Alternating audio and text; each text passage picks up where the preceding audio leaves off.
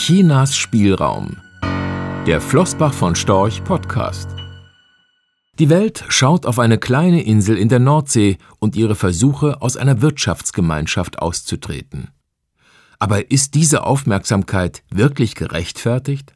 Dazu muss man sich nur das bescheidene Gewicht der britischen Wirtschaft vor Augen führen. Seit die Briten sich vor knapp drei Jahren für den Ausstieg entschieden haben, ist Chinas Wirtschaft im selben Zeitraum um 2400 Milliarden US-Dollar gewachsen. Ein Betrag, der fast so groß ist wie das gesamte britische Bruttoinlandsprodukt. Chinas Entwicklung bleibt also relevant für das Wohl und Wehe der Weltwirtschaft. Wir haben derzeit folgendes differenziertes Bild der chinesischen Wirtschaft.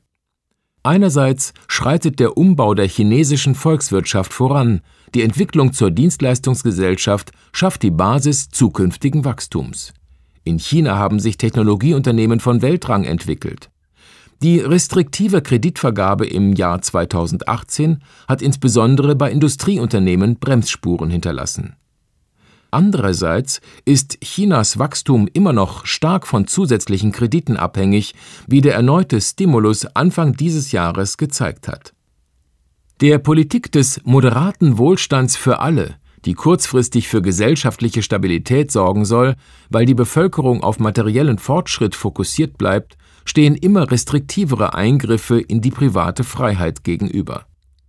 Allerdings dürfte der wirtschaftliche Ehrgeiz der Chinesen dafür sorgen, dass von einer relativ zum Westen niedrigeren Basis noch große Wachstumsschritte erzielt werden können, auch wenn die Wachstumsraten dem Reifegrad der Volkswirtschaft entsprechend zukünftig geringer ausfallen werden.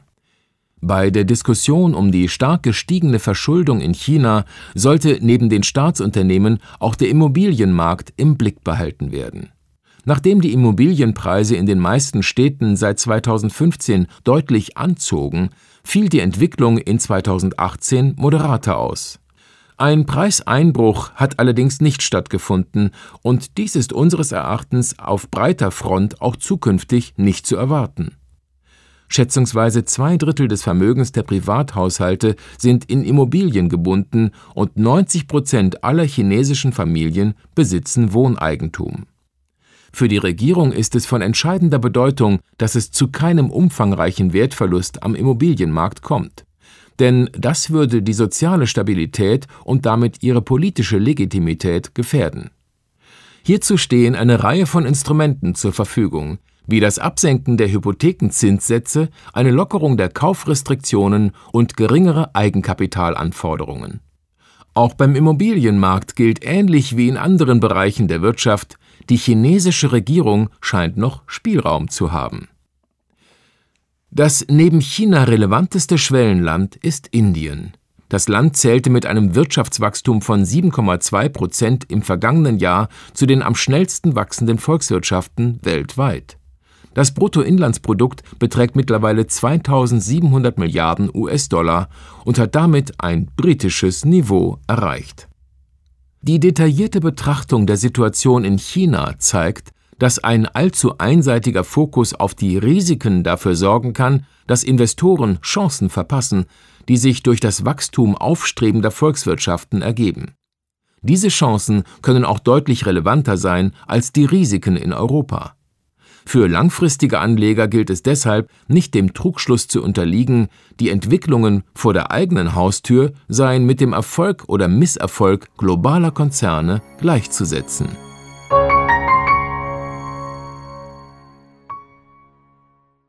Rechtlicher Hinweis diese Publikation dient unter anderem als Werbemitteilung. Sie richtet sich ausschließlich an Anleger mit Wohnsitz bzw. Sitz in Deutschland. Die enthaltenen Informationen und geäußerten Meinungen wurden mit großer Sorgfalt erstellt, die tatsächlichen Entwicklungen können aber erheblich hiervon abweichen. Die enthaltenen Informationen und Einschätzungen stellen keine Anlageberatung oder sonstige Empfehlung dar. Sie ersetzen insbesondere keine individuelle Anlageberatung. Angaben zu historischen Wertentwicklungen sind kein Indikator für zukünftige Wertentwicklungen. Relevante rechtliche sowie weitere Unterlagen zu Flossbach von Storch Fondsprodukten sind auf der Webseite www.flossbachvonstorch.de abrufbar. Die in dieser Veröffentlichung enthaltenen Inhalte dürfen nicht ohne die schriftliche Zustimmung der Flossbach von Storch AG vervielfältigt oder verwendet werden